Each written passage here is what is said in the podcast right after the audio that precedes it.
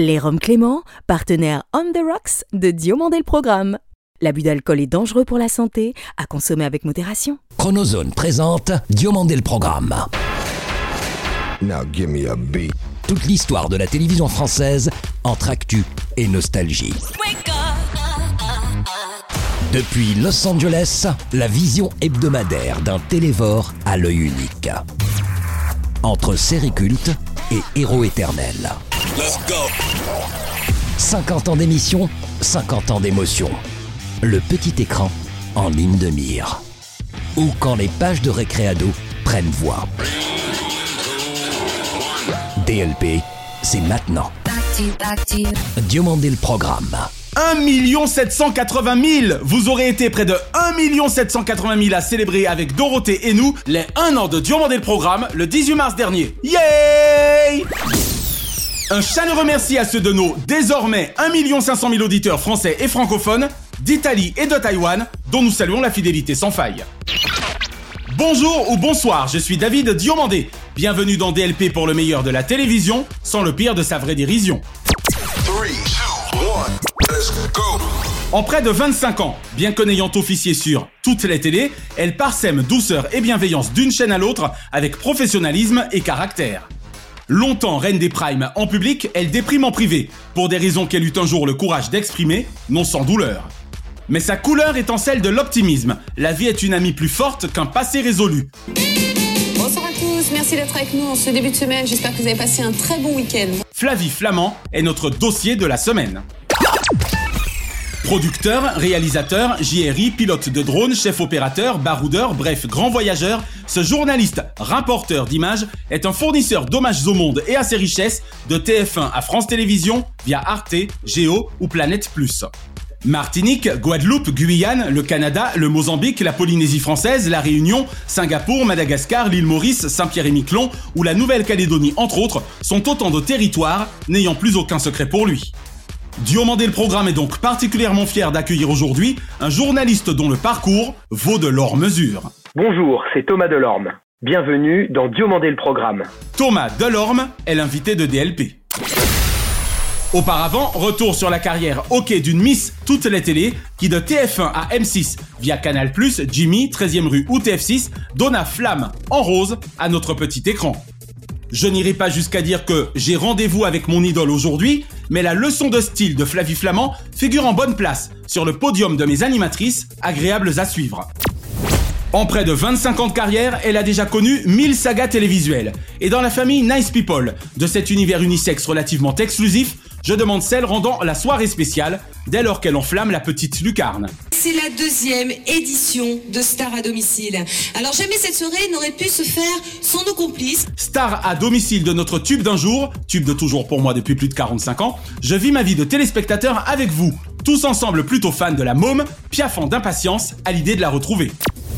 Sous son regard souvent aussi admiratif que contemplatif, l'on finira par en apprendre la terrible raison, les 500 choristes ensemble performèrent sur la terre des dinosaures, tels les petits princes des disques d'or. Elle a ouvert le bal de l'émission ce soir avec Johnny Hallyday, c'est notre marraine. Ainsi souvent la chanson de l'année fut-elle toute la musique qu'on aime, celle qui réunit toutes les générations.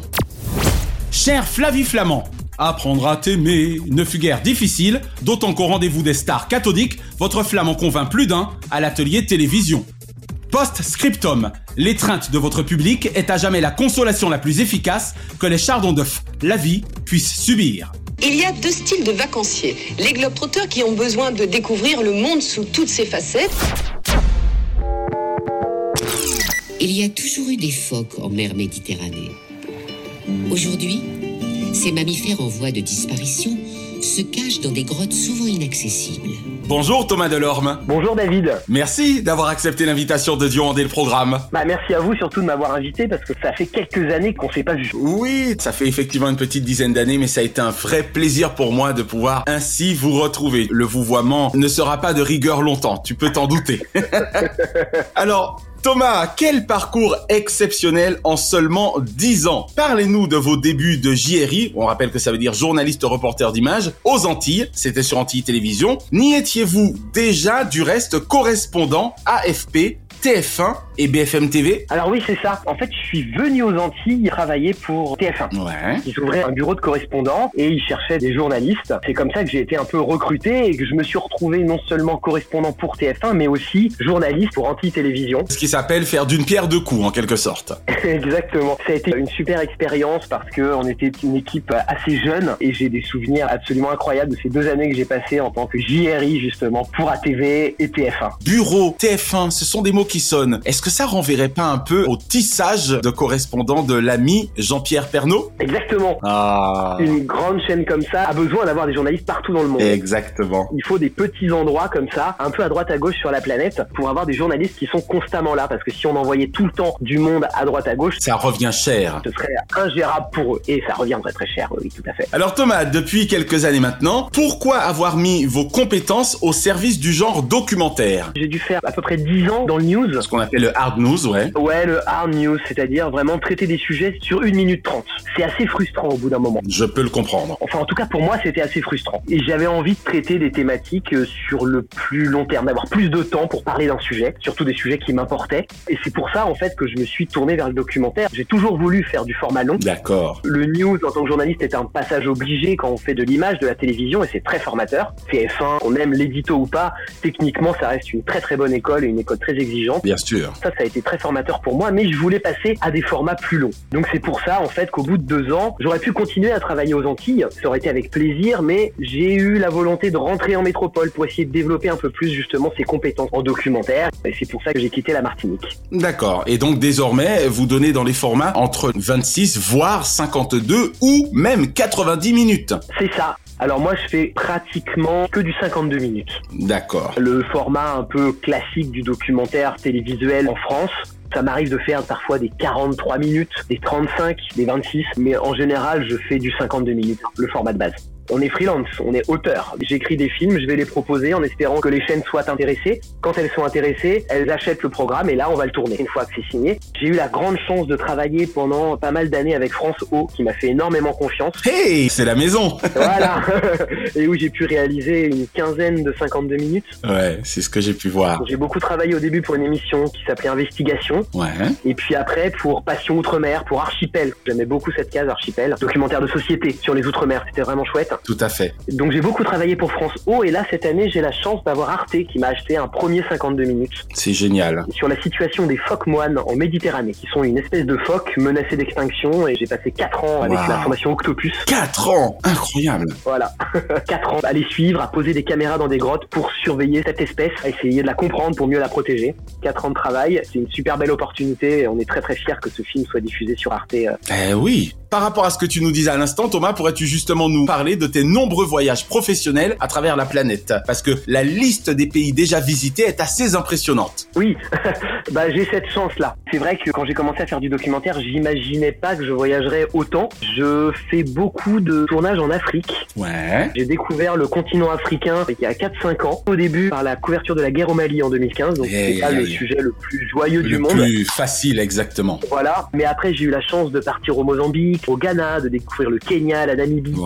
Tu es déjà allé chez Feu mon papa en Côte d'Ivoire ou pas encore, non? Non, j'ai jamais eu le privilège d'aller en Côte d'Ivoire. D'accord. Ça viendra. Bien sûr. Notamment peut-être par rapport, hélas, à cette diminution tragique des cacaoyers. Ça serait sympa. Effectivement, c'est un sujet que j'ai eu l'occasion de traiter au Cameroun, ça d'ailleurs. D'accord. Mais pas en Côte d'Ivoire. Et puis, les Outre-mer. Eh oui. Les Antilles, très souvent. La Polynésie aussi. Coup de foudre pour la Polynésie. L'océan Indien. Enfin voilà. D'accord. Parce que j'attache aussi énormément d'importance à traiter encore des sujets ultramarins et de ce grand outre-mer. Ça t'a marqué, hein, les deux ans en Martinique. Oui, et puis j'ai grandi à La Réunion. Eh ben voilà, la boucle est bouclée. Martinique, euh, deux ans, et le créole dans tout ça. Mmh. Ouh là là, Ça en fait, Thomas. ça a mâché. Alors pour toi, Thomas, et ça sera là la dernière question avant qu'on ne parle télévision de manière plus précise, quel est le meilleur moment de ta profession passion Devant ton banc de montage à Paris ou sur les différents terrains du globe entre ta caméra et ton drone je triche, je dis les deux. c'est deux moments très différents. Autant de plaisir, mais avec autant de stress aussi. Quand on est sur le terrain, il faut faire les plus belles images, raconter l'histoire le mieux possible. C'est un vrai plaisir, effectivement, d'être derrière la caméra, de faire de belles images et de raconter des belles histoires. Et puis, quand on rentre, eh ben, il faut mettre tout ça en forme. Et ça aussi, c'est excitant. C'est clair. Parce que tout ce qu'on a essayé de faire sur le terrain, on voit si ça marche ou pas. Eh oui. Donc c'est à la fois un moment magique parce que c'est le film qui prend forme, mais c'est aussi un moment très stressant parce qu'on se dit aïe aïe aïe, est-ce que j'ai bien fait mon travail sur le terrain? D'accord. Est-ce que tu es de ceux qui écrivent après ou avant et qui du coup savent exactement ce dont ils auront besoin sur le terrain? Moi j'écris avant. D'accord. Parce que j'ai beaucoup préparé mon sujet avant, mais je ne m'interdis pas sur le terrain de tout chambouler et de faire complètement différemment. Ok. Je reste pas collé à mon script. Mon cher Thomas, quelle ancienne série ou ancien feuilleton regardes-tu encore aujourd'hui ou serais-tu susceptible de regarder facilement? N'ayant pas eu la télé quand j'étais petit, j'avais quand même l'occasion de la regarder par moment. Ouais. Je me souviens des après-midi passés à regarder le commandant Cousteau avec ma grand-mère. Ah oui. Un moment privilégié, peut-être qui a influencé un peu ma carrière derrière. Eh bien sûr. C'était un moment de télé, voilà, dans mon enfance.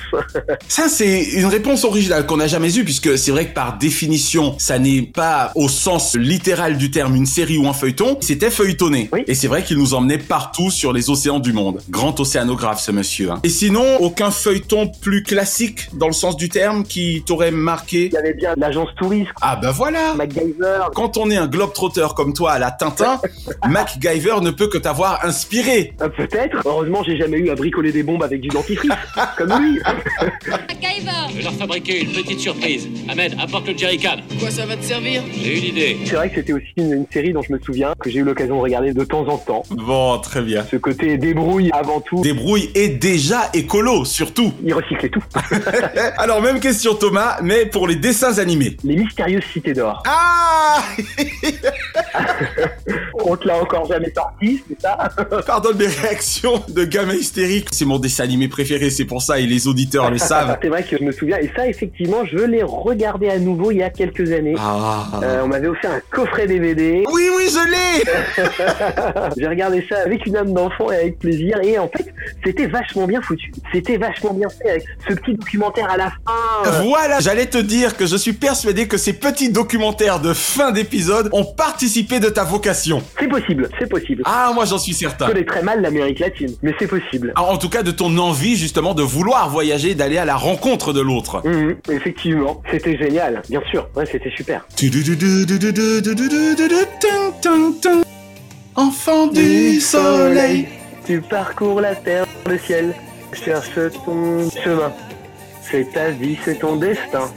Et le jour, avec tes deux meilleurs amis. à bord du grand. Condor, tu recherches les cités d'or. tu m'as eu bien joué.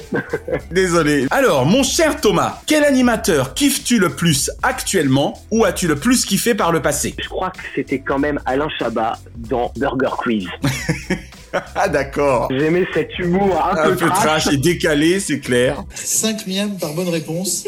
C'est une addition Chewbacca Song. Complètement, j'adore Alain Chabat et j'aimais beaucoup son côté animateur justement dans Burger Quiz. Bien sûr. Et c'est marrant parce que pour le coup, plus Alain Chabat de Burger Quiz que des nuls. Ah non, on pourrait dire les nuls aussi, effectivement. D'accord. On en parlait un peu hors antenne et il me semble me souvenir que ton cœur penche outre-Manche beaucoup en ce qui concerne David Attenborough. Exactement, David Attenborough. C'est un présentateur, un journaliste, réalisateur de documentaires anglais de la BBC, Ouais. qui réalise des documentaires animaliers, qui vient de faire il y a quelques années une super série qui s'appelle Blue Planet, la planète bleue. C'est une série sur l'histoire des océans. C'est cinq ou six épisodes absolument incroyables. Je recommande à tout le monde d'aller le voir, c'est sur Netflix. Ah tiens, une question qui te concerne plus directement. Un journal télévisé ou un présentateur ou une présentatrice évidemment de journal télévisé favori? J'aime bien le journal d'Arte parce que je le trouve plus calme que les autres journaux télévisés. On est bien d'accord qu'on parle donc d'Elisabeth Quint et de 28 minutes. Exactement, c'est ça. Bonsoir et bienvenue dans 28 minutes avec une édition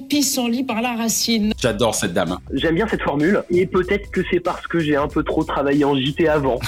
à savoir. Peut-être que je tendance à ne plus regarder un peu la boutique. je sais pas. D'accord. Et enfin Thomas, tout genre confondu, quel est le nom de ton programme favori de tous les Je me suis un peu trop vendu avant parce que je vais reparler de Blue Planet. C'est vraiment ce que j'ai préféré. D'accord. The first wave of penguins escape. Cette série sur les océans, avec des techniques, euh, des manières de filmer incroyables, révolutionnaires, modernes, une manière de traiter le documentaire animalier comme personne l'avait fait avant. C'est vraiment mon programme préféré. Thomas Delorme, merci vraiment d'avoir répondu aux questions de DLP. Merci David, merci beaucoup de m'avoir invité. Et puis j'espère qu'on aura l'occasion de se revoir quand même, un de ces jours.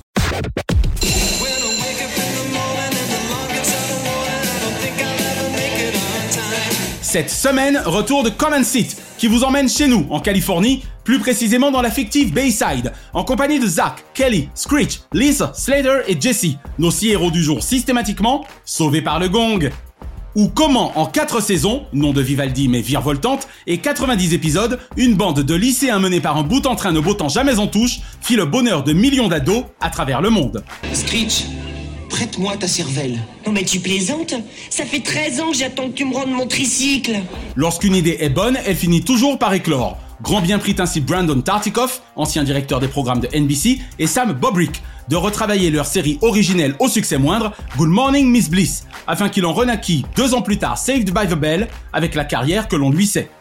Une fois de plus, vive Giga, qui en France nous permit de lier connaissance avec Zachary Zach Morris, Kelly Kapowski, Samuel Screech Powers, regretté Dustin Diamond, Lisa Tortue, en anglais Dieu merci Lisa Turtle, Albert Clifford AC Slater et Jessica Jessie Spano. Je dévorerais n'importe quoi, moi. Surtout Kelly. Pourquoi pas Elle doit être meilleure que le menu de la cafétéria. Bon, soyons clairs, 30 ans après, je ne suis certain que les comiques de situation aient parfaitement vieilli, contrairement à ceux du Prince de Bel Air. Mais à l'époque, cette série était redoutablement efficace.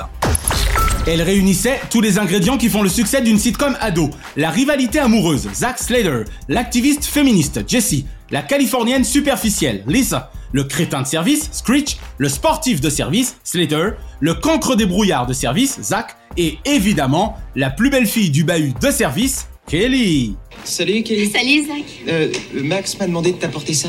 Merci, mais je n'ai rien commandé. Sans oublier les couples de rigueur, Zach Kelly, Slater Jesse par la force des choses, et les amours contrariés du pauvre Screech à l'endroit de Lisa. Que serait une bonne série d'ados sans les adultes victimes consentantes? S'y colèrent notamment Monsieur Tuttle, Monsieur Dewey et évidemment l'inénarrable principal Belding, Richard Belding, joué par Dennis Haskins, comme il se devait. Ce voyage peut très bien être éducatif et distrayant en même temps. Mark Paul Gosselaar, Tiffany Amber Thiessen, Dustin Diamond, Lark Voorhees, Mario Lopez et Elizabeth Berkeley portèrent sacrément bien sur leurs jeunes épaules les mésaventures de cette joyeuse bande, dont les délires entre les salles de classe, leur chambre et la cafette de Max, prestidigitateur à 16 heures, faisaient notre bonheur. Max, tout tu sors ça Facile. Mon lapin m'a donné un coup de main. Boing Un générique culte signé Scott Gale, interprété par Michael Demian alias Danny Romaluti dans Les Feux de l'amour, encore dans nos mémoires. Deux téléfilms de 90 minutes montrant d'eux un aspect plus adulte. Une série dérivée où ils évoluent en fac, stupidement intitulée dans sa version française Sauvé par le gong les années lycée. Quatre saisons fleurant bon les 90s et un revival depuis 2020 avec tous les acteurs originels, excepté Dennis Haskins et forcément Dustin Diamond. NBC savait par le gong de ses audiences qu'elle avait visé juste. Salut, je m'appelle Zach Morris. Et moi, Roger Rabbit, ça te va? Vous n'avez pas le monopole du cœur. Je crois aux forces de l'esprit. Amis de la démocratie, bienvenue dans Président Ciel, chronique apolitique dont la seule vocation est d'inciter à la votation une jeunesse française désabusée car abusée, auprès de laquelle le vote n'a plus la cote. Posons-nous cette semaine la question suivante. À un week-end du premier tour, Marine Le Pen est-elle prête à réitérer son exploit du 23 avril 2017 et serait-elle même capable de briser enfin le plafond de verre et contre tous?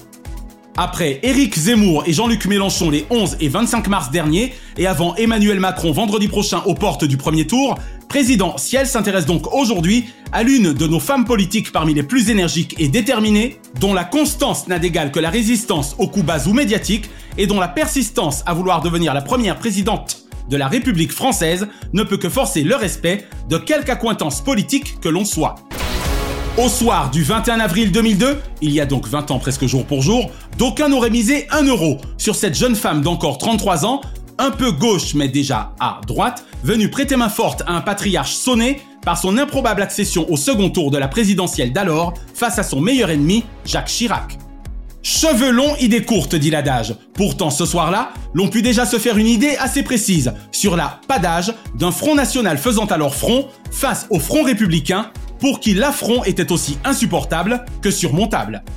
Moins de dix ans plus tard, Marine prend la peine de succéder à son père à la tête d'un parti en pleine conquête nationale, qu'elle prendra alors grand soin de dédiaboliser et de dédramatiser aux yeux de l'opinion publique. Ayant ainsi pignon sur rue petit à petit, l'ancienne conseillère régionale, députée européenne et actuelle députée et présidente du Rassemblement national en campagne, Marion Anne Perrine Le Pen, construisit aussi patiemment que savamment son image et celle de son nouveau parti afin de proposer une nouvelle offre politique aux Français à compter de l'élection présidentielle de 2012. Car si pour son père, le succès de 2002 fut une erreur à l'œil même de celui-ci, c'eût été une erreur de considérer l'insuccès de Marine Le Pen comme inévitable aux yeux de cette dernière. Première est en effet la seule place qui vaille pour elle au sortir des urnes, et après une troisième place en 2012, face à Nicolas Sarkozy et François Hollande avec 17,9% des suffrages, puis une seconde en 2017, derrière Emmanuel Macron avec 33,9% des voix à l'issue du second tour, elle entend bien cette fois jouer les premiers rôles. Ce n'est hélas pas gagné, avec la dissolution de ses électeurs liée à la dissipation de ses détracteurs, acquis à la cause d'un nouveau venu que, telle sœur Marion Anne, elle ne vit venir, et dont elle ne revient du succès d'année qu'elle préfère qualifier de succès d'année. Ses adversaires peuvent lui reprocher bien des choses, sauf la constante de ses thèmes de prédilection. Alors certes, elle a changé d'avis sur l'euro. Certes, elle pose en compagnie de personnes à la moralité douteuse sur quelques clichés, mais un bon avocat, du diable, vous rétorquerait que ce n'est pas pire, que des dirigeants en place organisant réceptions officielles pour dirigeants à l'historique tout aussi sombre, sans que cela ne semble gêner l'intelligentsia médiatique le moins du monde. L'heure n'est donc pour elle aux tergiversations politiciennes ou aux agitations parisiennes, voire parisianistes, mais à une coalition citoyenne qu'elle appelle de ses voeux autour de sa personne les 10 et 24 avril prochains, afin d'entrer dans l'histoire avec un grand H. Mais l'histoire n'étant jamais écrite à l'avance, il lui reste encore à convaincre 50% des Français plus une voix, que la voie qu'elle leur propose sera la meilleure pour les 5 ans à venir et que l'avenir avec Marine Le Pen sera prescripteur d'un devenir national rassembleur. Reste à savoir quels seront pour elle et sur son élection potentielle les dommages collatéraux de la guerre en Ukraine, acte belligérant insupportable qui, tel un délit gérant notre tempo lithique et médiatique, rebattent indirectement les cartes de la campagne pour le château, qui, tel un château de cartes, se sera effondré avant même d'avoir pu réellement commencer. Au commencement était une candidate quasi certaine d'être au second tour. In fine, est un non-candide acte de torpiller son ascension et son accession à l'antichambre du palais, sans compter la montée en puissance véritable d'un Jean-Luc Mélenchon en pleine capacité de gouverner et d'un Emmanuel Macron en pleine sagacité de nous berner grâce aux événements circonstanciés, voire aux circonstances. Car atténuante pour lui, entre la crise du SARS-CoV-2 non encore résolue, la guerre aux portes de l'Europe, bref, une géopolitique hélas favorable et une histoire politique pourtant défavorable qui conduiront sûrement les Français à voter pour le changement dans la continuité. Aura-t-elle alors l'énergie d'une quatrième tentative à presque 59 ans en 2027 Les Français lui pardonneront-ils ses échecs présidentiels successifs? Marion Maréchal et Jordan Bardella ne leur sembleront-ils alors meilleures options? Autant de questions que la leader du Rassemblement national ne prendra l'option d'étudier que si la réponse au soir du 10 avril 20h lui cause de la peine, ou que celle du 24 avril suivant ne fait d'elle la chef des armées et de la marine française. 50 ans que rien ne bouge, 50 ans que rien ne les bouge. Le seul véritable pouvoir est celui de voter et vous l'avez entre vos mains. Les dimanches 10 et 24 avril prochains, ne laissez personne vous voler ce moment où les bulletins se créent. Pardon, se créent. Aux urnes, citoyens Notre maison brûle. Et nous regardons ailleurs. Nous ne pourrons pas dire que nous ne savions pas. Et l'info TV de la semaine concerne la cinquième édition de Cannes Série qui, comme son nom l'indique, se tient sur la croisette de ce vendredi 1er avril au 6 prochain. Selon nos confrères de jean-marc-morandini.com, la série événement coproduite par Amblin et Paramount, Halo, inaugurera le festival, tandis que Sydney Sweeney, Euphoria, Jonathan Cohen, La Flamme, Serge Le Mito et Gillian Anderson, Sex Education, The Fall, The Crown, Hannibal ou X-Files, ainsi que Juan Dong-hyuk, pardon pour l'accent, créateur de Squid Game et le motivant soprano seront primés ou de la fête. Excellent Cannes Série 2022 à tous ces festivaliers. Diomandé le programme. Hors changement, DLP vous suggère ce samedi 2 à 21h10 sur C8 une année de télévision 1983. Collection toujours menée par Jean-Philippe Longo pour ADL TV où, entre Chips et Inspecteur Gadget, l'on risque encore de se faire un bon plateau télé.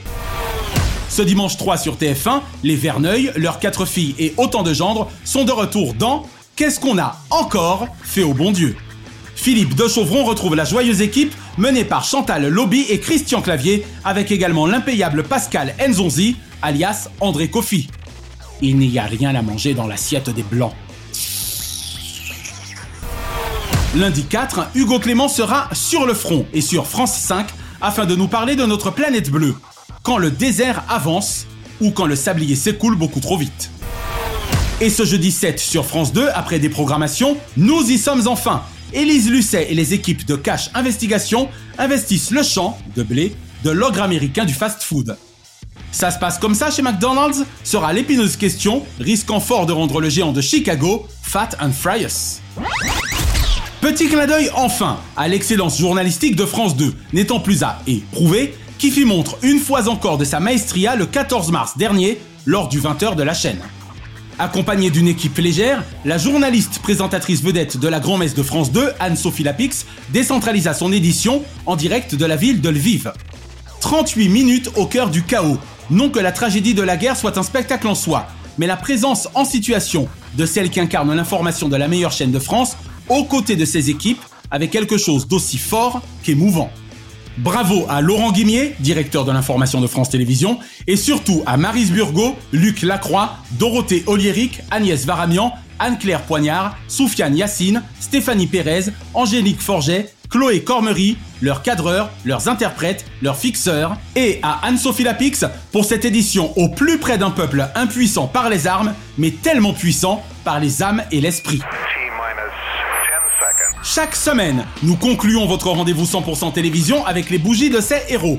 Et comme le chante six fois à sa manière Jean-Marc à tous les trous du cœur de la France, sans son Jeff Panaclock de Veilleur Ami. Joyeux anniversaire, joyeux anniversaire, joyeux anniversaire, oh, joyeux anniversaire. Heureux anniversaire ce lundi 28 mars, Benjamin Castaldi. Je l'ai adoré sur la cinquième il y a 25 ans, quand il avait encore l'étoffe des abdos. Et même si, de son point de vue, la roue de la fortune n'a guère tourné à son avantage depuis, sa très longue loft story au sein du PAF se poursuit, elle, depuis déjà 28 ans. Ce mardi 29, Gilles Vautier. L'œil du pro, il garde toujours une Apple pour la soif derrière son objectif, faisant attention à la marche au moment crucial.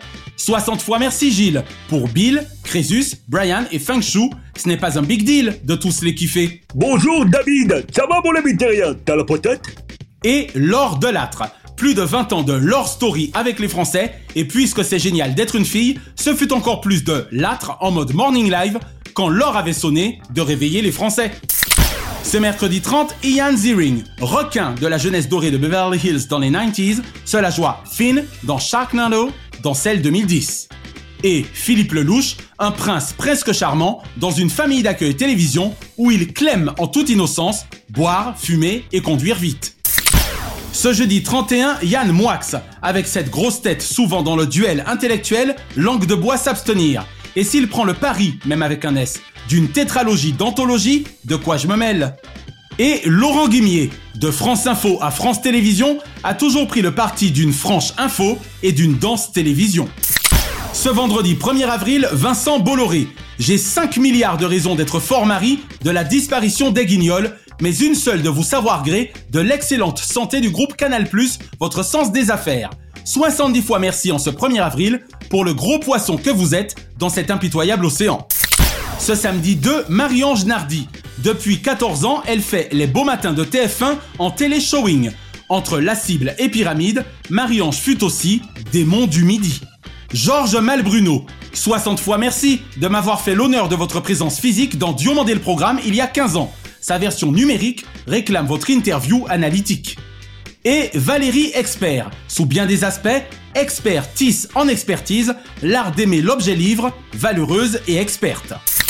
Et ce dimanche 3, Ginny Garth de Beverly Hills à Melrose Place, la grâce de Kelly Taylor auréolait cette Mystery Girl. 50 fois merci pour vos personnages iconiques, ce que j'aime chez toi. Benjamin Morgan, du être studio au studec pour d'aussi stupéfiants sketchs structurés au guignol. Et Augustin Trapenard, le petit cercle de la télévision n'était pas assez grand pour son talent lettré, que le grand journal a cependant su, plus Canal Isé. Une pensée enfin pour les cultissimes Jacqueline Joubert, Jean-Claude Brialy et Thierry Leluron, qui étaient nés respectivement les 29 mars 1921, 30 mars 1933 et 2 avril 1952. La semaine prochaine, Gauthier Seyss, fondateur de stéréochic.fr, l'une des plus importantes radios web à l'endroit des expatriés français, sera l'invité de DLP. Et nous consacrerons notre dossier journalistique à Jean-Pierre Pernaud, qui eut précisément célébré son 72e anniversaire vendredi prochain et dont l'empreinte télévisuelle est aussi indélébile qu'indescriptible. Retrouvez l'intégralité des épisodes de Diomandé le Programme et DLP Vacances sur votre plateforme de podcast favorite. Abonnez-vous à notre YouTube Chronozone et à nos Facebook et Instagram Diomandé le Programme. DLP est produit par Chronozone Corp, Burbank, Californie et intégralement réalisé par Naya Diamond. Notre adamantine reconnaissance à Fabrice Lana, Sylvain Morvan, Thierry Burtin, Jean-Guillaume Dufour, Laetitia Berry, Dundee et Dave Marsh, Mr. Splat.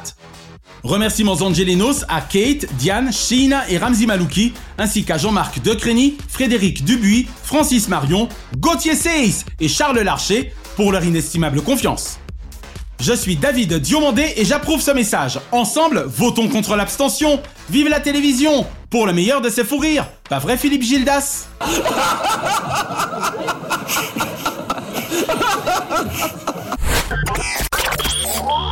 Chronozone, le temps immédiat. Merci d'avoir apprécié Diomandé le programme avec les Roms Clément. L'abus d'alcool est dangereux pour la santé, à consommer avec modération.